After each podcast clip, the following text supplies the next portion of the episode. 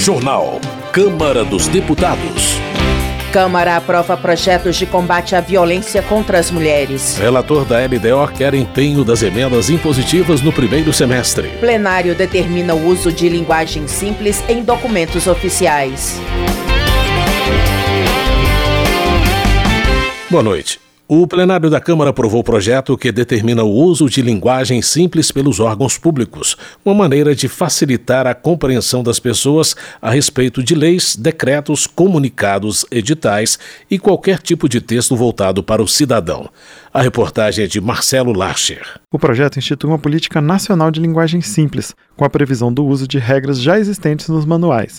Entre as técnicas recomendadas estão a redação de frases curtas e a ordem direta destacar as informações importantes primeiro, desenvolver uma ideia por parágrafo, usar sinônimos no lugar de termos técnicos, em resumo, facilitar a vida de quem precisa ser informado pelo poder público. Mas a proposta rendeu discussão em plenário. O deputado professor Paulo Fernando, do Republicanos do Distrito Federal, disse que o projeto, ao propor uma simplificação da linguagem nos documentos oficiais, compromete a língua portuguesa. É um despautério tão desmetido, é um desatino legislaturante, é um ilogismo supino. Esse projeto pretende rebaixar o idioma nacional com o empobrecimento do vernáculo. A língua portuguesa foi responsável pela integração nacional. Nós temos o manual da Presidência da República sobre redação oficial. E aqui então nós vamos fazer uma escolha pela norma inculta. Mas o relator, deputado Pedro Campos, do PSB de Pernambuco, rebateu a crítica e disse que o projeto usa a norma culta da língua de modo que as pessoas entendam com facilidade as leis, orientações e outros documentos oficiais de maneira a evitar mal-entendidos. Aqui não cabe dizer que estamos fazendo nenhum tipo de reforma da língua portuguesa. E a gente sabe que a língua portuguesa é uma língua viva que tem toda a sua riqueza, toda a sua pluralidade. O que estamos tratando aqui nesse projeto é de objetivar a comunicação do poder público. Nós aqui, enquanto deputados, estamos escrevendo projetos de lei. O governo federal emite decretos. Não se trata de poesia ou de romances. O objetivo é realmente transformar a vida das pessoas e as pessoas precisam entender aquilo que está sendo dito. A discussão sobre o projeto que simplifica a linguagem dos documentos oficiais envolveu debate sobre a chamada linguagem neutra, variante não oficial que usa gêneros neutros no lugar do masculino e do feminino. Um exemplo é o uso de todes no lugar de todos ou todas. O plenário aprovou destaque da oposição que proíbe o uso da linguagem neutra. O deputado Júnior Amaral, do PL de Minas Gerais, autor da emenda, disse que o objetivo é evitar o uso ideológico da linguagem simples. Mas não é porque é simples que ela vai ser deturpada e nem ser um campo fértil para que a esquerda utilize mais uma vez a militância, essas pautas ideológicas, para destruir o nosso patrimônio, que é a língua portuguesa. Então, esse destaque visa apenas proteger a nossa língua com relação a essa aberração chamada linguagem neutra. A deputada Érica Cocai, do PT do Distrito Federal, uma das autoras do projeto original, defendeu a importância de reduzir a necessidade de intermediários nas comunicações entre o poder público e a população. Ela explicou que simplificar a linguagem é uma maneira de aumentar o acesso da maioria das pessoas a informações importantes e não envolve a linguagem neutra. O artigo 5 ele é claro, que diz que o projeto ou que a administração pública obedecerá o vocabulário ortográfico como está, como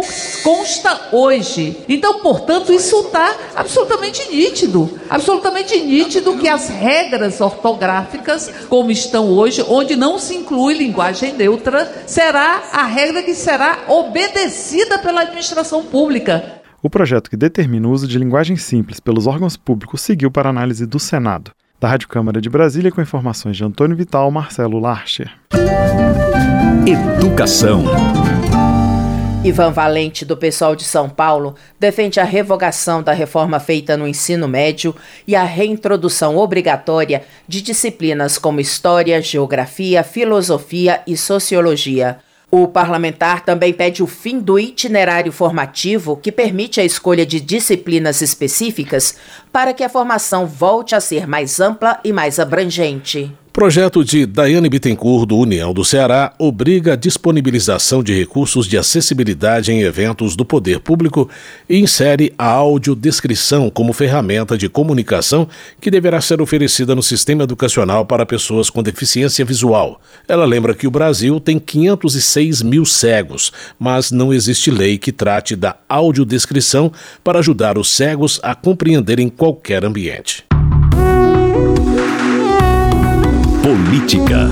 Adriana Ventura, do Novo de São Paulo, denuncia uma possível perseguição do governo a jornalistas que publicaram reportagens sobre a presença da mulher que ficou conhecida como Dama do Tráfico no Ministério da Justiça. A deputada sustenta que a liberdade de imprensa é um princípio constitucional e pede aos jornalistas que resistam à pressão governamental. Chico Alencar, do pessoal do Rio de Janeiro, destaca a importância das audiências públicas para a democracia.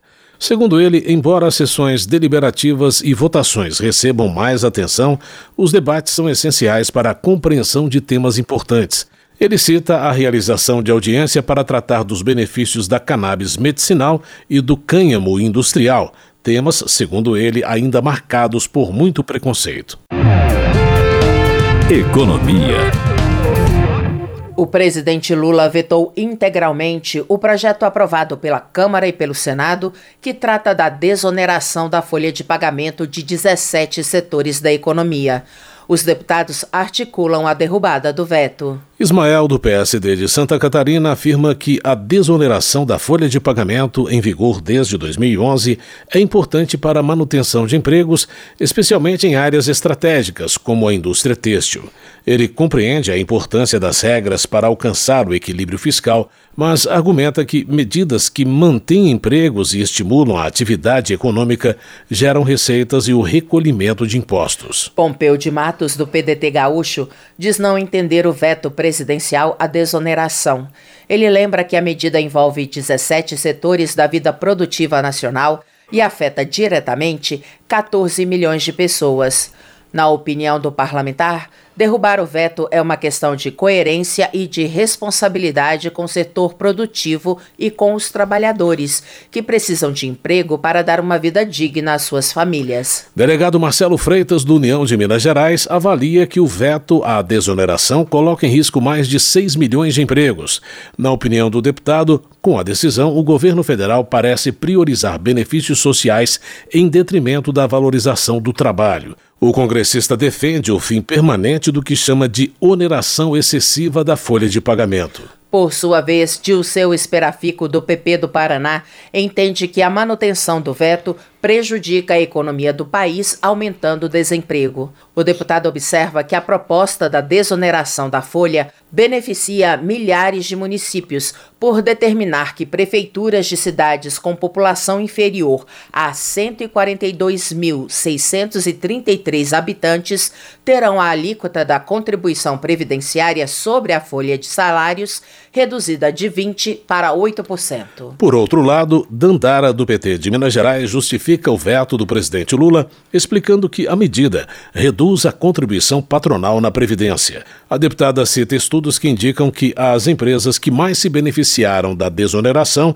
foram as que menos expandiram seus quadros de trabalho formal. Além disso, ela alerta que a desoneração resultou em grande renúncia fiscal e que a medida, na prática, precariza a mão de obra e aumenta a terceirização.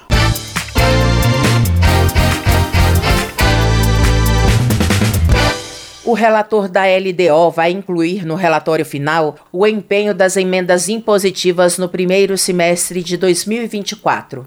A reportagem é de Silvia Munhato. O relator da Lei de Diretrizes Orçamentárias de 2024, o deputado Danilo Forte, do União do Ceará, diz que vai colocar no parecer final a obrigatoriedade de empenho das emendas parlamentares impositivas no primeiro semestre do ano que vem. Hoje, as emendas individuais e de bancada estadual são de execução obrigatória, mas o governo decide quando isso será feito. O empenho é como se fosse a contratação da despesa. Depois ela é liquidada e paga. Pelo relatório do deputado, as transferências especiais para a área de saúde terão que ser pagas no primeiro semestre. As especiais são recursos transferidos diretamente para governos de estados e municípios. Danilo Forte explicou que a mudança é fundamental para os gestores. E garante uma previsibilidade. No primeiro semestre, a gente resolve a parte da saúde, que é a prioridade do Brasil. Com isso, inclusive, você melhora a condição financeira dos entes federados. E é bom, por outro lado, também porque acomoda e diminui a pressão política, que muitas vezes é condenada pelo tomar lá da cá. O relator também anunciou o dispositivo que determina que os cortes de recursos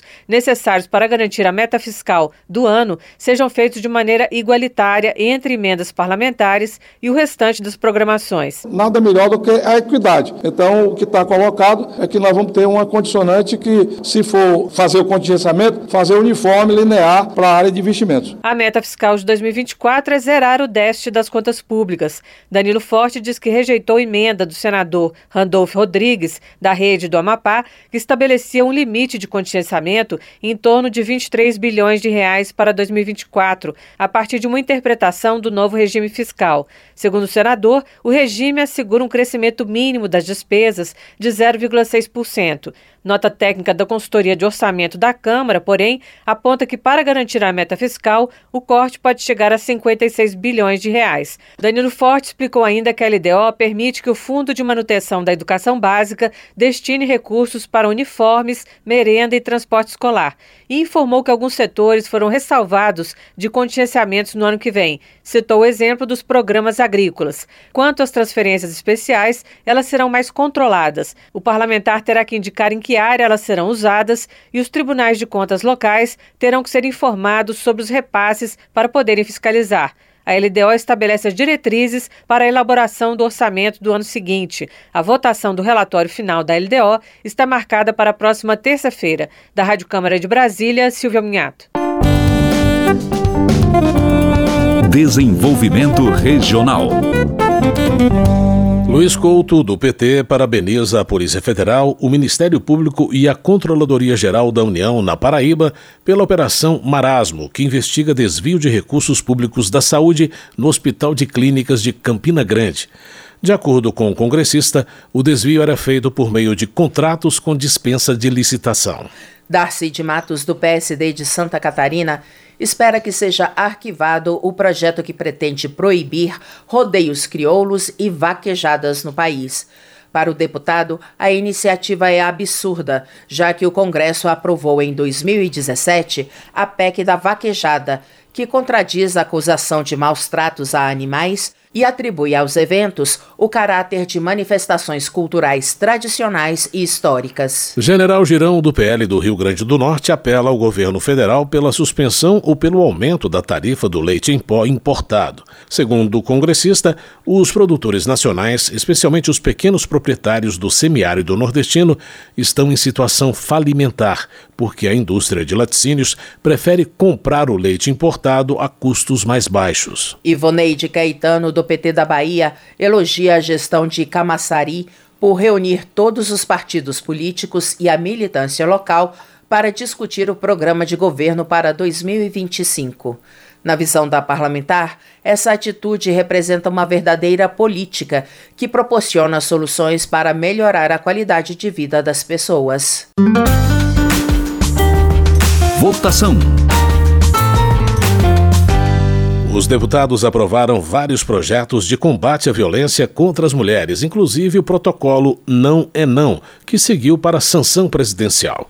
O repórter Antônio Vital acompanhou as votações. Duas iniciativas globais voltadas para combater a violência contra as mulheres levaram o plenário da Câmara a aprovar oito projetos com medidas como um protocolo para segurança de mulheres em casas noturnas, aumento de pena para violência doméstica, o fim do atenuante para idosos e jovens condenados por agressões e o julgamento pela justiça comum de militares acusados de agressão. As iniciativas são as campanhas Eles por Elas e 21 Dias de Ativismo pelo Fim da Violência contra as Mulheres. A primeira foi lançada pela ONU em 2021, com o nome em inglês He for She, a ideia é envolver os homens na luta contra a violência. No plenário, a campanha foi marcada pela aprovação de projetos pelos direitos das mulheres, apresentados por homens, como explicou a deputada Maria do Rosário, do PT do Rio Grande do Sul, que presidiu parte da sessão. Essa sessão é destinada a um momento muito importante. É um momento em que nós vamos atuar conjuntamente. Nós vamos fazer uma sessão onde matérias propostas por homens, que dizem respeito à defesa de direitos das mulheres, serão votadas. E matérias propostas por mulheres serão votadas também. Porque hoje, 6 de dezembro, é o Dia Mundial He for She, Homens pelo Fim da Violência contra a Mulher, como nós chamamos no Brasil. A deputada Maria do Rosário é uma das autoras de um dos projetos aprovados, o que cria o protocolo Não é Não de proteção a mulheres e prevenção a casos de importunação, assédio e violência sexual em casas noturnas. A proposta define os direitos das mulheres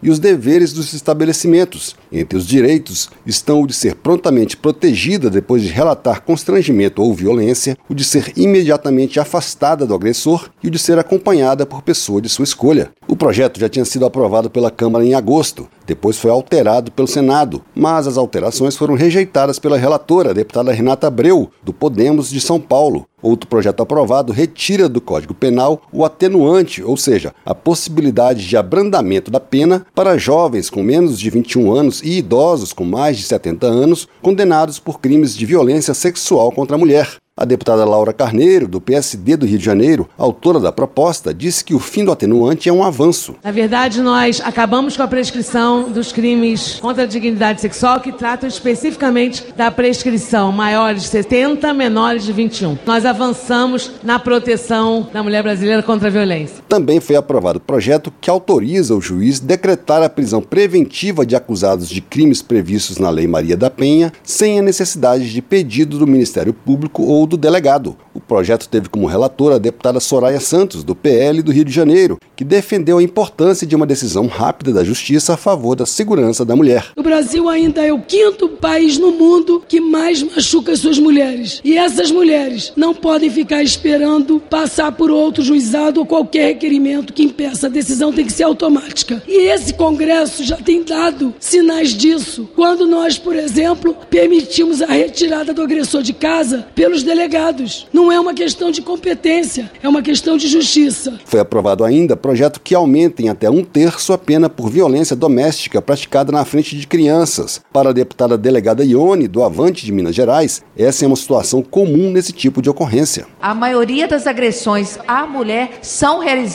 na presença dos filhos. No momento que essas crianças estão ali crescendo, elas já estão vivenciando e acostumando com a agressão dentro de casa. E, portanto, Portanto, muitas vezes aquele menino, aquela menina já se torna um menino agressivo ou ela é uma menina agressiva e ele aprende desde cedo a agredir mulheres. Outro projeto aprovado prevê o uso de tornozeleira eletrônica para agressores, no caso de medida protetiva. Também foi aprovado o projeto que considera crime comum violência doméstica praticada por militares. Hoje, esse tipo de crime é julgado pela Justiça Militar. Outro projeto também aprovado aumenta para 20 anos o prazo para uma vítima de crime sexual buscar reparação civil do agressor. Isso vai valer para crianças e adolescentes. Hoje esse prazo é de apenas 3 anos. Foi aprovado ainda projeto que aumenta de 6 para 12 anos a pena para estupro quando o crime for praticado por motorista de transporte pago de passageiro. Todos os projetos seguiram para análise do Senado, com exceção do protocolo Não é Não de combate à violência e assédio em casas noturnas, que seguiu para sanção presidencial e já pode virar lei. Rádio Câmara de Brasília, Antônio Vital. Justiça. Luiz Lima, do PL do Rio de Janeiro, critica a decisão da Justiça de São Paulo de negar o pedido de divórcio da apresentadora Ana Hickman com base na Lei Maria da Penha para acelerar o processo judicial. Ele observa que não cabe ao juiz dar interpretações diferentes da lei que visa proteger a mulher. Para o deputado, o caso é mais uma prova da sobreposição do judiciário às decisões tomadas pelo Congresso. Marcel Van Hatten, do Novo do Rio Grande do Sul, protocolou o pedido de abertura da CPI do abuso de autoridade do STF e do TSE. Ele explica que a morte de Clériston da Cunha motivou os parlamentares a pedir a instalação do colegiado. Para o deputado, é chegado o momento de o Congresso dar um basta à presunção de ministros que acreditam estar acima da Constituição e das leis, investigando e punindo possíveis abusos. Tadeu Venere, do PT, afirma que a Operação Lava Jato revelou o autoritarismo da Justiça do Paraná. Segundo ele, os abusos da força-tarefa contribuíram para o suicídio do ex-reitor da Universidade Federal de Santa Catarina, Luiz Carlos Consellier. Ao afirmar que os integrantes da Lava Jato condenaram investigados sem provas, o deputado cita o caso do executivo Matheus Coutinho, que após ficar nove meses preso, foi absolvido por unanimidade em outra instância da Justiça. Termina aqui o jornal Câmara dos Deputados, com trabalhos técnicos de Tony Ribeiro e apresentação de Luciana Vieira e José Carlos Andrade. Uma ótima noite para você. A Voz do Brasil retorna amanhã. Uma boa noite. Você ouviu A Voz do Brasil. Boa noite.